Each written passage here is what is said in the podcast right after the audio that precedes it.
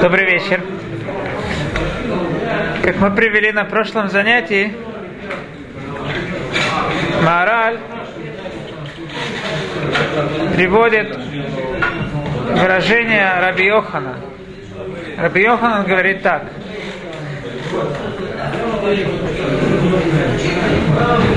Первое, мудрецы, их сердце было открыто получать мудрость, как Питхош или Улам. После них Ахароним, которые были последние, их была мудрость, их сердца были открыты, как Питхош или Халь, это уже улам 20 амот, 10 метров. Э, это 10 амот 5 метров. А наше сердце, оно открыто получает мудрость с небес, как и ушко самой маленькой иголки. Как мы видели, что Раби Йоханан объясняет, э, в трактате Эрувин говорится, что если делают Эрув, то можно сделать, э, не, обязательно делать по всему городу Иру, можно сделать, чтобы были такие как вход, это считается петах. Но петах, вход, когда он считается входом, когда он меньше, чем 5 метров, эсерамот. Если он шире, чем 10 амот, чем 5 метров, это уже не считается как вход, это уже как пролом. Потому что вход, он обычно меньше, чем по ширине, чем 5 метров. Пользуясь этим, этой геморрой, объясняет мораль и то, что Раби Йоханан хочет нам сообщить. Улам, он 20 амот, то есть, это, в принципе, его вход не считается входом. Это как бы пролом. Человек для того, чтобы он, со, он э, сочетает в себе материальное и духовное, это его мысли, его разум. Обычно его материя, его тело э, препятствует принятию каких-то, получению мудрости. Но у первых, первого поколения мудрецов не было совершенно, их тело совершенно не мешало принятию мудрости. Это было как пролом, который они получали мудрость с небес. После этого... Это не было замкнуто. Что? Ну, то есть это не было, не замыкалось? Не замыкалось, не было какой-то даже каких-то преград. Не должно входить, было входить через, через что-то. После этого поколения, последнее поколение, у них да был вход, но самый большой вход, который может быть, это 10 амот. То есть э, сочетание у них, да, было какое-то это самое, чувствовалось их э, какая-то материальность, но их материальность не мешала, оно давало э, полнейший вход э, всем всевозможной мудрости. А у нашего поколения говорит Раби Йоханан про себя, что только то, что осталось, это как ушко в самой маленькой иголке, то есть наименьшая возможность для входа мудрости. И что же, что же он имеет в виду? Первое поколение это Раби Акива, а второе поколение это Раби Лазар бен Шамуа. И сам Раби Йоханан это то, что он говорит насчет себя. Продолжает Продолжает Гимара и приводит изречение Абае. Абае говорит, и по отношению к тому, что мудрость, она делится, у людей делится мудрость на три части. Есть вещи, которые человек должен принять от кого-либо, он сам до них не может додуматься. Есть вещи, которые человек сам должен понять, и без этого невозможно. И есть еще часть мудрости, это то, что человек, кроме того, что он принимает, кроме того, что он сам постигает, он должен это помнить. Если человек сразу же забывает, так это уже мудрость, она немного стоит чего. Говорит Абае, что по отношению к принять от учителя, это как кол, который, э, как э, кол, который входит в дерево, он входит чуть-чуть и только в самое мягкое место. То есть мы получаем то, что мы получаем от учителей наших, мы получаем с трудом, немножко, и в самом мягком месте не вещи, то, что нам кажется, то, что мы можем понять. А Рове говорит, что по отношению к, к поднятию, к тому, что мы сами додум, можем додуматься, это как человек, который э, свой палец втыкает в воск, он, он э, само понимание человека, чем лучше оно, чем более оно твердое, тем оно более однозначное. Говорит Рава, наш, наше понятие, оно настолько не твердое, что это как вас, э, если человек э, палец втыкает в воск, его можно двигать в различные стороны. И говорит Рав Аши, что насчет э, памяти у нас это как будто опустить палец в колодец, что его можно спокойно вынуть. То есть память на чем основывается? На том, что мы присоединяемся к каким-то вещам. Те вещи, с которыми мы не присоединяемся, у нас мы их не чувствуем на себе, мы надолго их не запомним. Говорит Раваши, с мудростью мы настолько далеки от мудрости, что это как палец в колодец. Из этого мы видим, что Раби Йоханан, который два поколения только после Раби Лазар бен Шамуа был, как мудрецы, насколько действительно могут посмотреть на себя. Из этого мы видим, а говорит, говорит Маран, что же мы насчет себя скажем, когда э, это, как бы он э, аллегорично называет Евшаарец. Земля полностью засохла от мудрости и не осталось даже немножко чего-то от мудрости, что же мы скажем в нашем поколении о нашей мудрости? Говорит Маораль, что это является причиной тому, что мы часто слова мудрецов не понимаем. Открываем, слышим какие-то слова мудрецов, нам кажется они странными. Но, возможно, когда мы слушаем слова мудрецов, мы видим, что эти э, слова они странные для нас, есть два подхода. Есть люди, которые скажут, а, какие-то странные вещи мудрецы говорят, что-то непонятное. А есть возможность, что человек скажет, это проблема во мне. Не проблема в мудрецах, которые странные вещи. Если они мне кажутся странные, то значит я их не понимаю. В действительности, казалось бы, оба человека, и тот и другой, не понимают слова мудрецов. Но тот человек, который говорит, что это по, по моей глупости, я не понимаю, у него есть преимущество над тем человеком, который говорит, что он э, да, это странные вещи. Почему? Потому что тот человек, который говорит, что это странные вещи, он ошибается в двух вещах. Во-первых, он не понимает, что мудрецы сказали, а во-вторых, он не понимает, кто он такой. Он не понимает самого себя. Он не понимает, где он стоит. А если мудрец, если человек э, знает, что он по своей глупости не понимает, то несмотря на то, что да, он продолжает не понимать, все-таки в одном он прав, он знает, кто он такой. Более того, человек, который понимает, что ему что-то не хватает, он чувствует нехватку мудрости, это уже его соединяет с этой мудростью.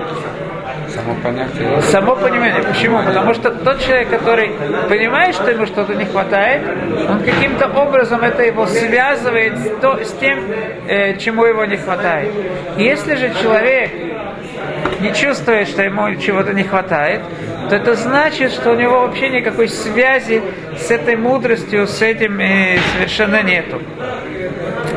Это все равно что э, говорит э, Гимара в э, трактате Шаббат, что басар хай маргиш, если сделать какую-то рану, поранить живое тело, то ему больно, он чувствует. А мертвое тело ничего не чувствует.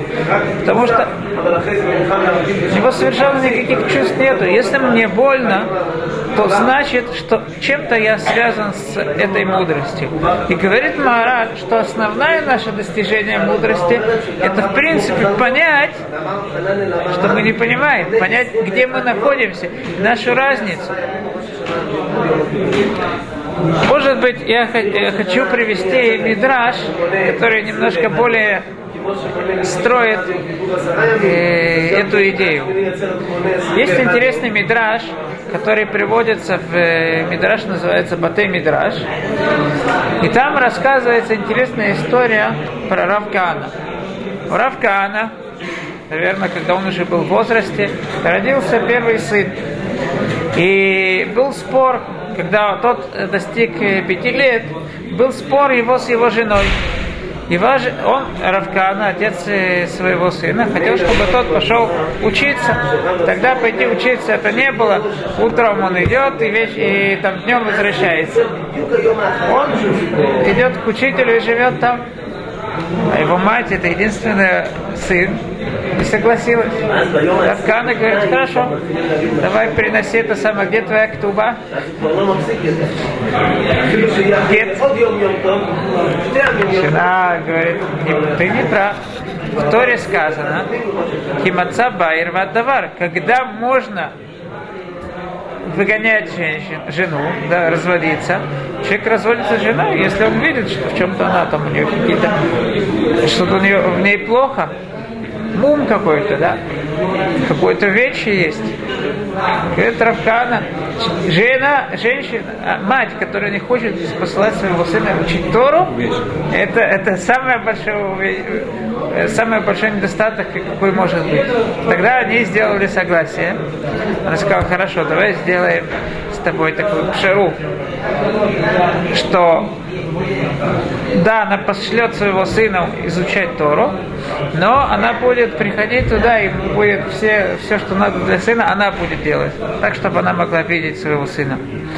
И сын ее там пробыл 20 лет, изучал Тору у этого учителя. После того, как 20 лет прошло, отец э, Равкана заплатил, взял огромную сумму денег, заплатил этому учителю. И тогда сын уже вышел он никогда не выходил, его мать сказала, чтобы он никуда не ходил. Только там был, она будет его учить. Тогда он первый раз выходит в мир, и он пошел на рынок. Деньги с собой не взял. Чем деньги? Ничего не знал, что надо на рынок идут с деньгами. Он гулял по рынку, и вдруг э, почувствовал жажду подошел к э, своему родственнику, говорит, я хочу попить. А тот продавал это самое, там, не знаю, психолу, там какие-то у него вода особенная была.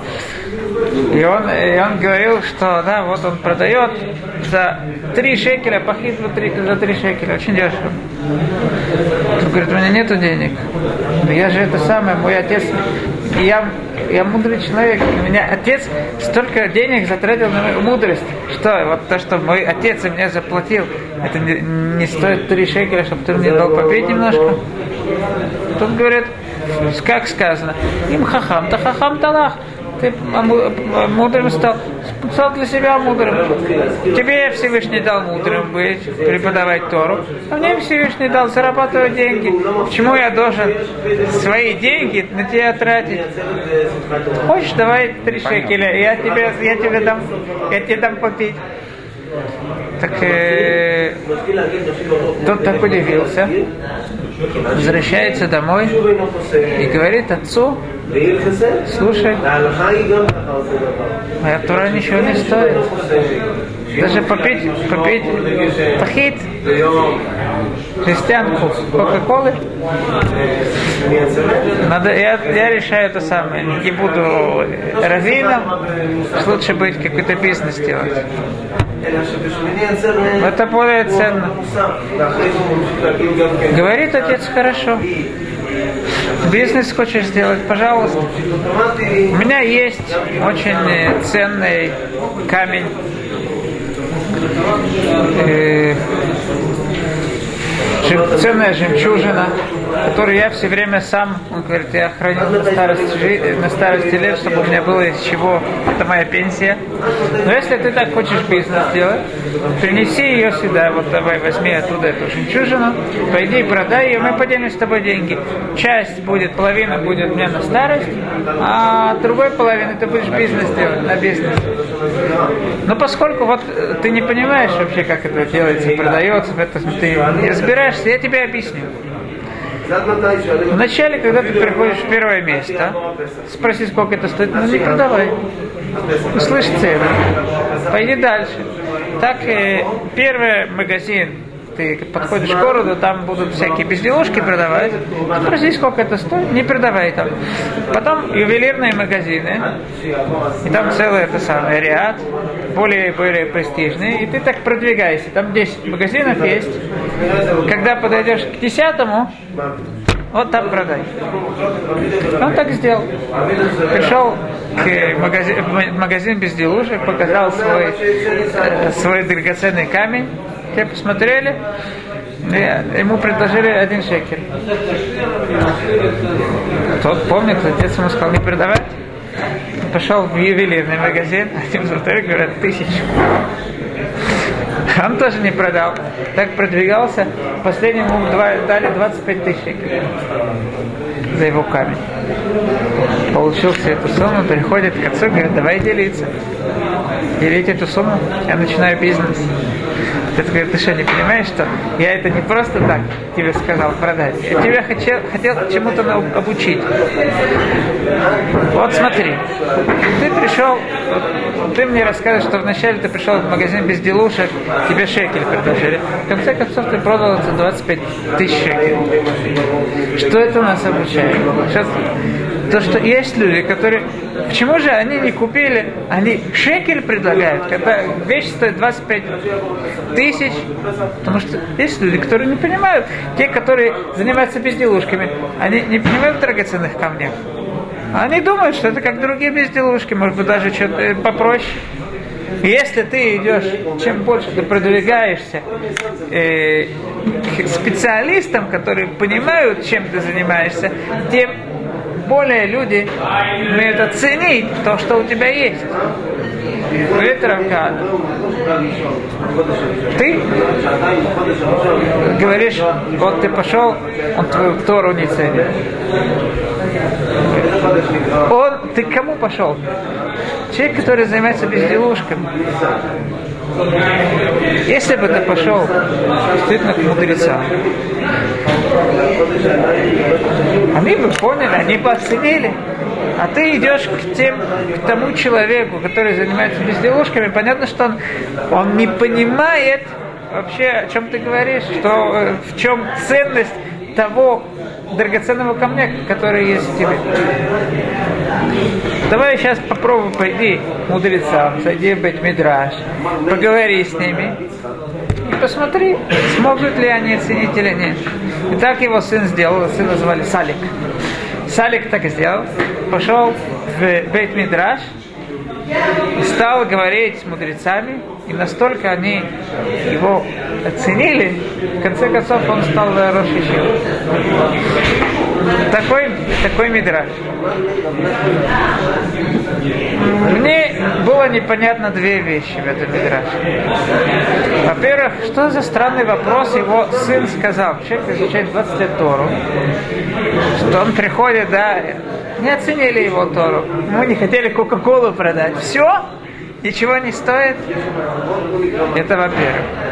Во-вторых, мой отец должен был сказать, не объяснять, что есть, которые понимают в Торе.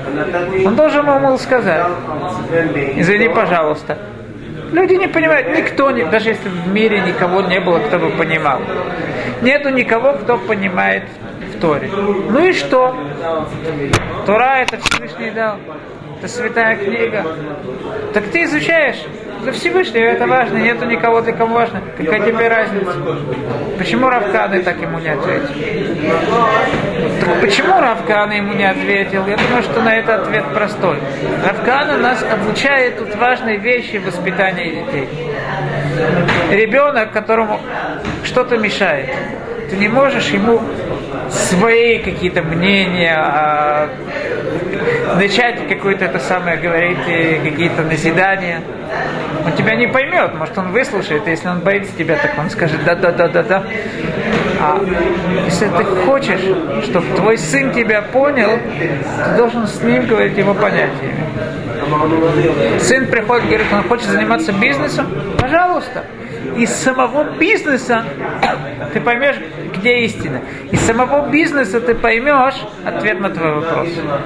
Это я понимаю немножко, что почему Равкаана ответил таким образом. Но почему же сам Салик 20 лет изучает то, что за у него вопрос такой. Возможно, я не знаю, это действительно правильный ли ответ или нет, возможно, что Салику мешало то, что есть большой хилуля в этом мире. Когда люди, сама Тура, он выходит в мир, он видит, что нету ценности для Торы, это очень больно.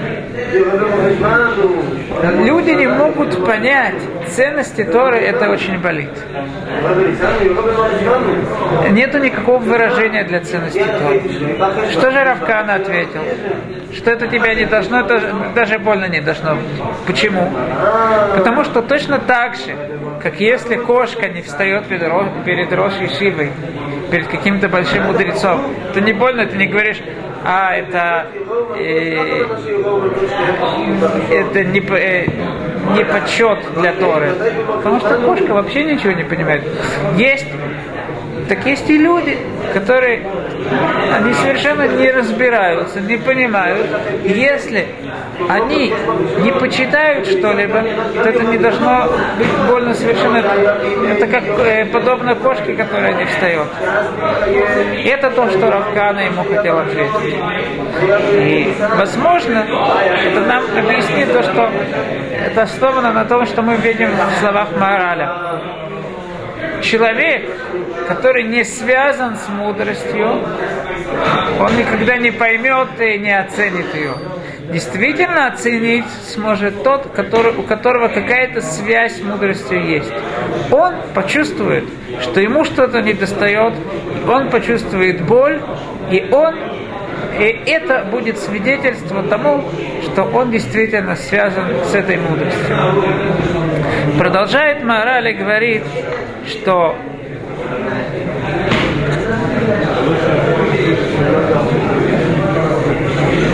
Относительно слов э, мудрецов, есть люди, которые подходят к ним, как и они говорят, это что-то странное.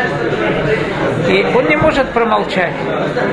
Ему надо ответить этим, этим людям, надо показать, где они действительно находятся и что такое слова мудрецов. Однако, говорит Маораль, что невозможно все слова мудрецов объяснить.